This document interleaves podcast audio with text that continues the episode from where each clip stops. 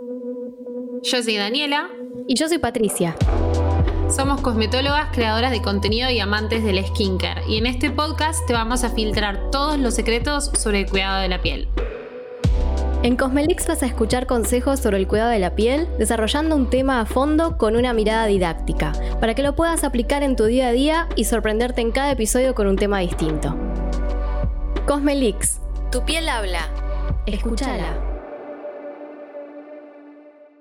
El episodio de hoy lo hacemos con el apoyo de la Roche-Posay, marca número uno recomendada por dermatólogos.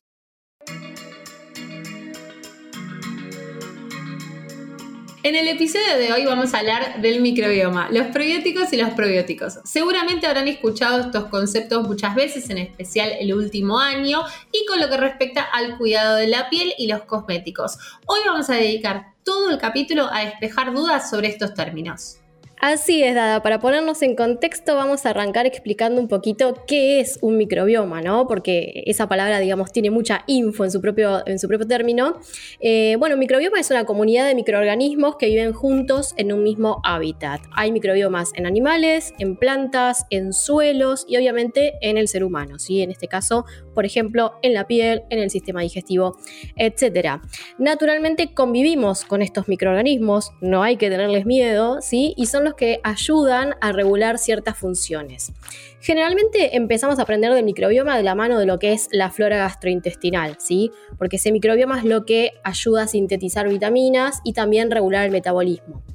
Eh, y como ese, también tenemos obviamente microbioma, pero en la piel, ¿sí? Y ese es el cual nos vamos a enfocar hoy. Y antes de avanzar contándoles qué productos pueden usar para proteger nuestro microbioma, vamos a contarles un poquito más sobre qué es en, relación a la piel y qué pasa cuando lo dañamos. Es por eso que tenemos de invitado al día de hoy el doctor Lucas Ponti, médico especialista en dermatología y actual director de Acne BA.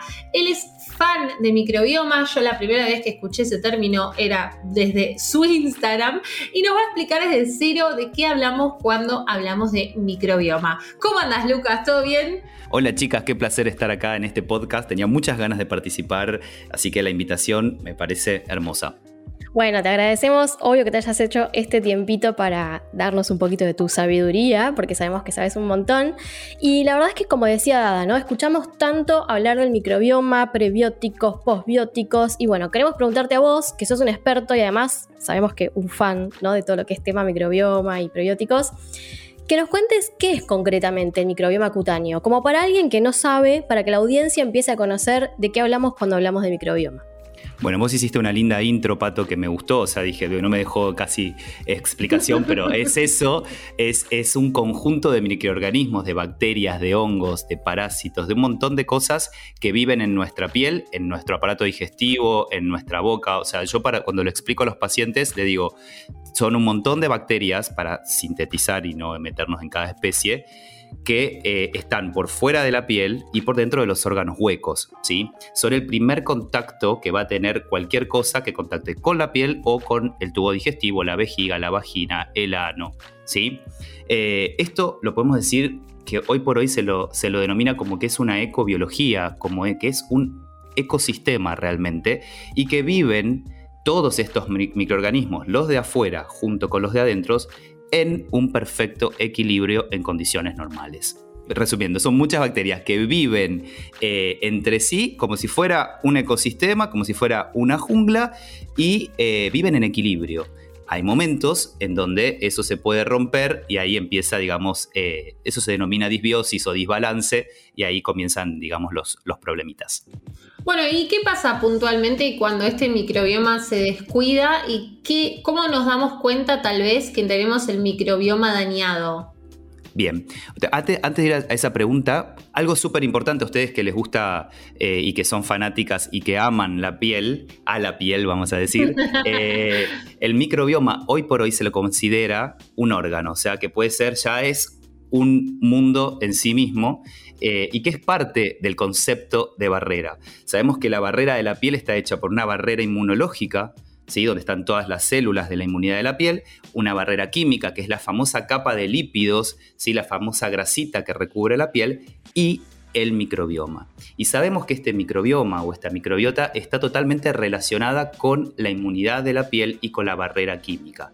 ¿Por qué hago esta salvedad? Porque también cuando hay algún desbalance o hay una ruptura o algún sobrecrecimiento de algunas de estas bacterias, eh, hay alteración en la inmunidad y hay alteración en la barrera química. Entonces, estamos en un podcast, entonces no podemos dibujar o no hay un, un, dibujito, pero para que se entienda, de afuera, bien de afuera, de afuera hacia adentro, tenemos este microbioma, este conjunto, este ecosistema, esta ecobiología que está viviendo o conviviendo con nosotros, la barrera química, que es la famosa grasita de la piel, que hace cinco años hablábamos solamente de la barrera de lípidos, eh, aunque se sabía más del microbioma, pero solamente insistíamos en la barrera de lípidos, y después la barrera inmunológica, que es, eh, bueno, justamente las células de la inmunidad o de las defensas de nuestra piel.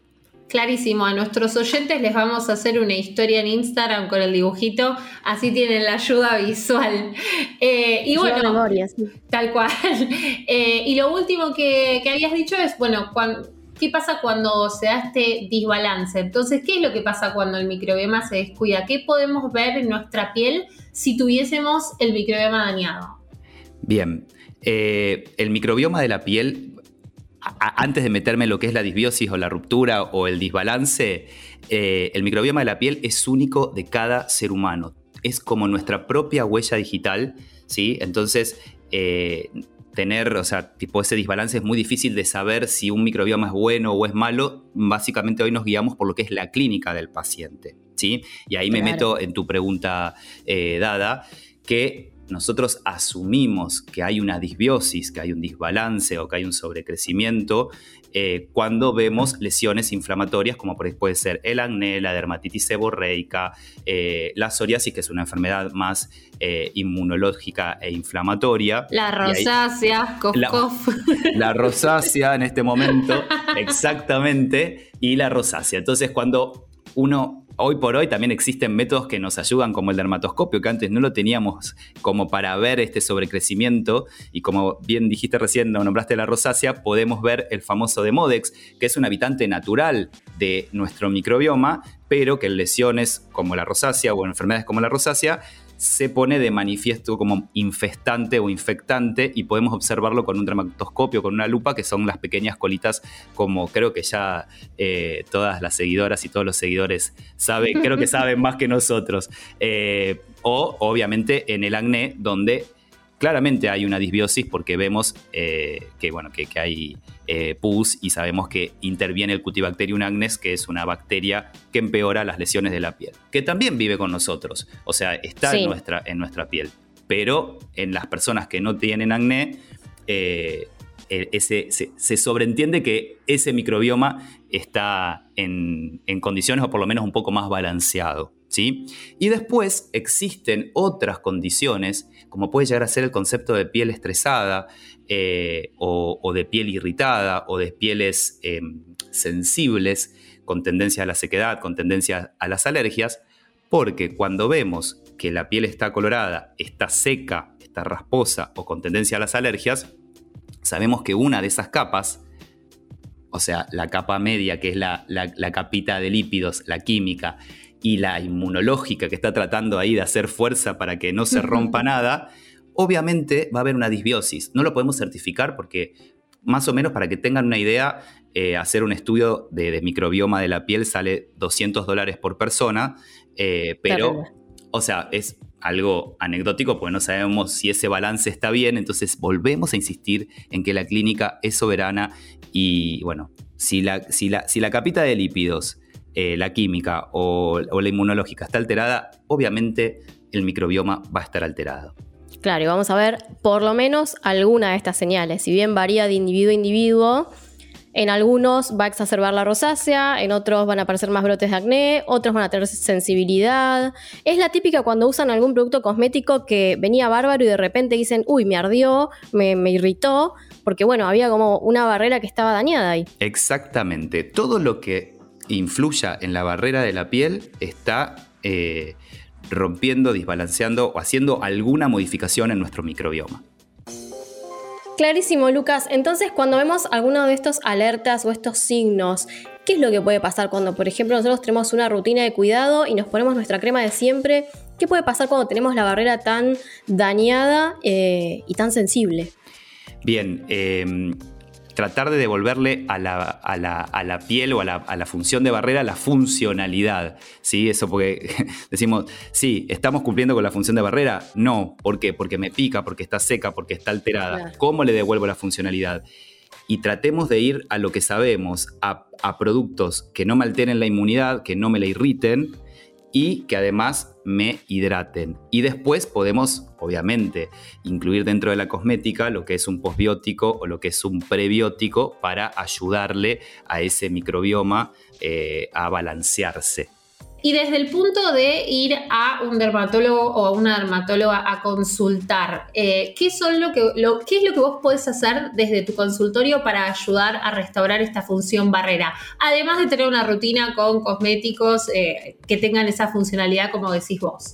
Yo, yo en principio, eh, para mí el, microbioma y la piel y, no solamente el de la piel, perdón, es de todo de todo el organismo. Entonces trato de buscar que otros microbiomas, que otros órganos estén también sanos, porque si yo te pregunto a vos cómo está, veo que tu piel está estresada o vos me, consultás porque tenés una dermatitis, un eczema, una dermatitis seborreica o acné, y te pregunto, vos tenés hongos vaginales a repetición o tenés colon irritable o algún otro problema, también eh, doy por, por sentado de que esos órganos tienen una disbiosis o tienen un desbalance. Entonces, como todas estas bacterias codifican genes y están relacionadas entre sí, eh, debemos hacer un tratamiento por lo menos bioral o ver qué está pasando en el resto del cuerpo. Por eso hoy es muy importante el concepto de integralidad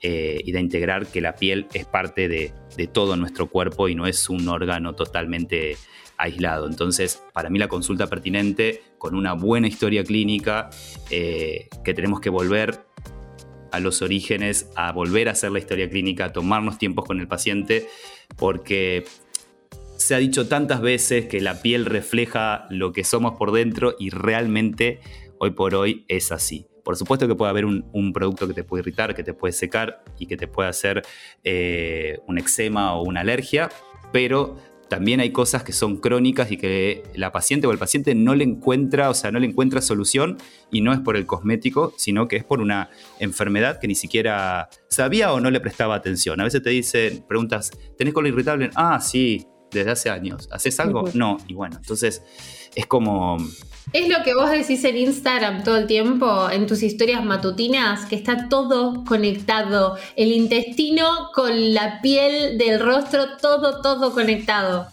Todo, todo, todo. No es eso, no es, la piel no es solamente ese metro ochenta eh, metros cuadrados que nos recubre. Es un órgano súper complejo, cada vez más complejo, cada vez sabemos más funciones que están relacionados con nuestro sistema nervioso, con nuestro aparato digestivo, con nuestro eh, sistema inmune, con nuestro sistema endocrino, con todas nuestras hormonas. O sea, es muy importante. Bárbaro, Lucas, la verdad es que sabes un montón del tema y si queremos seguir aprendiendo de este y otros temas que tienen que ver con el cuidado de la piel, eh, ¿dónde te podemos encontrar? Porque vos sos muy activo en Instagram. Bien. sí, me pueden encontrar todas las mañanas, entre las 8 y las 8 y media en Instagram, en arroba lucasponti. Eh, hoy por hoy eh, trato de mostrarles, o sea, de, de mostrar un poco más sobre la salud de la piel o la enfermedad de la piel, eh, más que de, productos, sino de irme más a la parte clínica para que, para que podamos difundir y aprender un poco más, porque cada día, o por lo menos yo hoy estoy aprendiendo cada día más sobre lo que hace, aprendí hace 15 años que no se sabía. Entonces, cada día me tengo que levantar más temprano a estudiar. Así que si, puedo, si se lo puedo compartir, mucho mejor. Y si nos queremos atender con vos, Ah, me, eh, pueden, sacar turno con mucha anticipación. En, con paciencia. Sí, en arroba agneva que es nuestro centro dermatológico, que es un centro que está totalmente dedicado a la atención al paciente con acné y rosácea. Buenísimo, Lucas. Muchísimas gracias. No, chiquis, gracias a ustedes. Para mí es un placer y no veo la hora que salga este podcast para poder escucharlo. Muy bien, entonces en resumen podemos decir que convivimos con colonias de bacterias buenas que de alguna manera se pelean con las bacterias malas que quieren entrar en nuestro sistema y desequilibrar nuestra piel. ¿Cómo podemos hacer para que estas bacterias buenas estén fortalecidas y sanas? Acá es donde entran en juego finalmente los prebióticos y probióticos, que les vamos a explicar porque en realidad los probióticos en cosmética no podrían estar, teóricamente. Pero es un tema que a mí me encanta, así que les voy a contar un poquito. Si volvemos al cuerpo humano, sí, hay muchos prebióticos que consumimos, que los comemos y por ahí no sabemos que se llaman prebióticos, pero cada vez que comemos estos alimentos estimulamos el crecimiento de una flora de bacterias buenas en nuestro sistema digestivo, ¿sí? La banana los alcauciles, que a mí me encantan los alcauciles. Tienen inulina, sí, que es un prebiótico natural. La cebolla, el puerro, el espárrago y atención dada, porque este es tu favorito y lo más, el ajo. Sí. Es un gran prebiótico y lo que hace es justamente mantener nuestra flora intestinal súper sana, ¿sí? Así como podemos fomentar el crecimiento de bacterias buenas gastro, podemos fomentar el crecimiento y alimentación de las bacterias buenas de la piel, ¿sí? Ahora ya le vamos a contar. Clarísimo. Entonces, esos que nombraste serían el alimento de las bacterias. Pero ahora vamos a hablar de los probióticos. Y estos son las bacterias vivas en sí. Por ejemplo, alimentos que ya poseen colonias de bacterias. Y acá voy con uno que es uno de tus favoritos, que es el kimchi. Sí, lo amo, lo amo. Es un fermentado, riquísimo, picante. Riquísimo y picante, lleno de probióticos. Eh, a mí no me recomiendan por la rosácea comer picante, pero yo digo, no, pero estoy comiendo probióticos que hacen bien a la rosácea. Entonces esa es mi manera de como balancear, ¿viste? Así como el kimchi, el yogur y la kombucha todos estos refuerzan las defensas y equilibran funciones, pero en el caso de los cosméticos no pueden tener legalmente tener bacterias vivas en su composición. Entonces lo que se hace es fraccionar estos productos para que puedan estar en cremas, en serum y en los demás productos que usamos a diario. Claro, entonces en lugar de probióticos lo que tenemos son fracciones de probióticos que son como sacarle lo más eh, funcional a los probióticos y se empiezan a llamar postbióticos, ¿sí? Entonces, cuando vemos que hay cremas o productos que tienen probióticos, en realidad lo que nos quieren decir es que tienen probióticos fraccionados que, si lo llamamos bien científicamente, son postbióticos. Es todo como muy parecido, pero créannos que todos apuntan a mejorar la función barrera de la piel, ¿sí? Tal cual. Y así como nos ocupamos de ingerir pre y probióticos, podemos encontrarlos en productos para la piel. ¿sí? Hay una marca que viene trabajando muchísimo con este tema del microbioma y de los prebióticos y probióticos, que es la Roche-Posay, por ejemplo. ¿sí? Ellos vienen investigando el tema hace un montón de años y creo que es de la mano justamente de la Roche-Posay que empezamos un poco a escuchar sobre, sobre esto.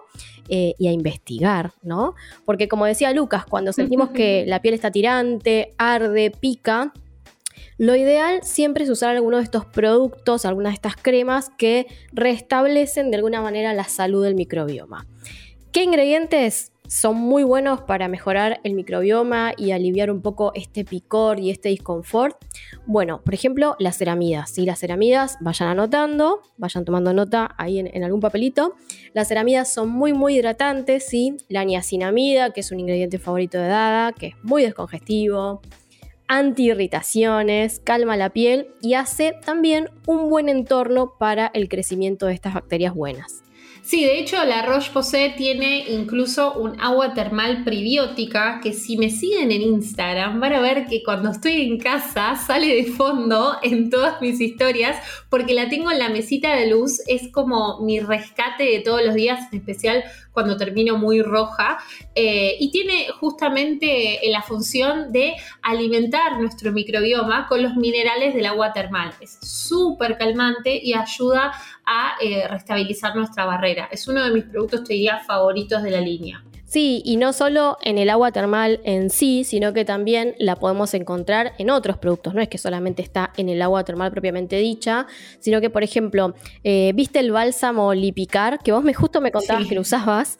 Está pensado en teoría para piel atópica o para gente que tiene dermatitis, pero ese bálsamo es súper hidratante y se puede también usar en cualquier piel que tenga un poco de sensibilización, irritación. Vos me decías que lo venías usando.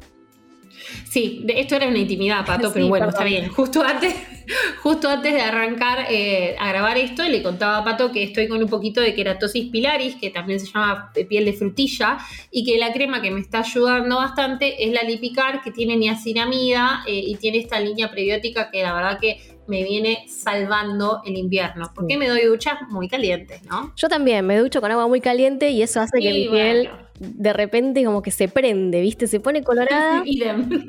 y ahí hay que empezar a bajar con algo. Lo que tiene es el microresil. El microresil es un patentado, si es un extracto que viene de los tubérculos o de las raíces, digamos, tuberculosas de una planta asiática. Y esto lo que hace es reforzar mucho la barrera cutánea como para que se banque estas agresiones que hacemos que no debemos, como la ducha hirviendo o algunos cambios de clima también. Y regula la hidratación, ¿sí? Por eso vayan anotándose entonces. Dijimos, el agua, el agua termal, eh, también el lipicar baume, que sería el bálsamo, que es súper hidratante. Y hay un par más, ¿no? Sí, otro muy usado eh, que también protege el microbioma es el Efaclar Duo, que siempre me preguntan por ese y yo siempre les recomiendo asesórense con su dermatólogo antes de usarlo.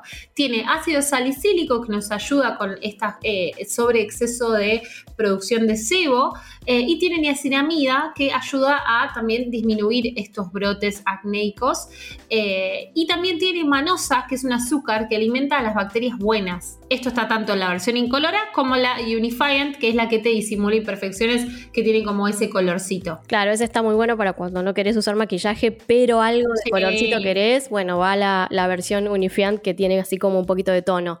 Eh, y está bárbara la manosa. A mí me encanta. Hay varios productos de la Roche que tienen manosa, que es esta, como este azúcar, y es un realimento, si es, es un prebiótico en sí mismo. Así que para resumir, productos que ayudan a nuestro microbioma, tenemos eh, la línea Lipicar, el agua termal prebiótica y tenemos el Efaclar Duo. Son varias opciones para diferentes tipos de piel que todos van a ayudar a restablecer nuestra barrera de la piel. Sí, además están buenísimos porque tiene texturas súper cómodas, no por nada, los otros los tenemos en nuestra rutina ya ahí afianzados de día de noche, la Tolerian Ultra también, yo la uso como hidratante incluso antes del maquillaje. Eh, siempre tratamos justamente de buscar esto, productos que sean súper gentiles con la piel, amamos lo que es la tecnología del microbioma y los prebióticos y probióticos, así que les tiramos algunos datitos para que ustedes se anoten. Y si sienten que tienen alguno de estos síntomas que, que pueden demostrar que la barrera está dañada, ya saben por qué lado ir. Tal cual. Y no se olviden que es súper importante también la consulta con su dermatólogo o dermatóloga para que les ayude desde una parte adicional a la cosmética, ¿no? Si les quedaron algunas dudas referente al tema, ya saben que nos pueden encontrar en Instagram como Soy Datina y Amadora Blog. Nos pueden ahí dejar todos los comentarios que quieran y nosotras, en la medida de las posibilidades, vamos a ir respondiendo todo. Hasta la próxima.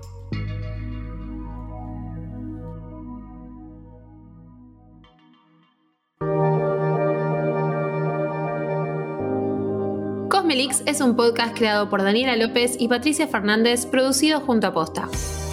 En la producción estuvo Lucila Lopardo, en la edición Leo Fernández y en la producción ejecutiva Luciano Banchero y Diego del Agostino. Seguinos en Spotify y escucha un nuevo episodio cada 15 días. También nos encontrás en Apple Podcasts, Google Podcasts, Deezer y en todas las aplicaciones de podcast.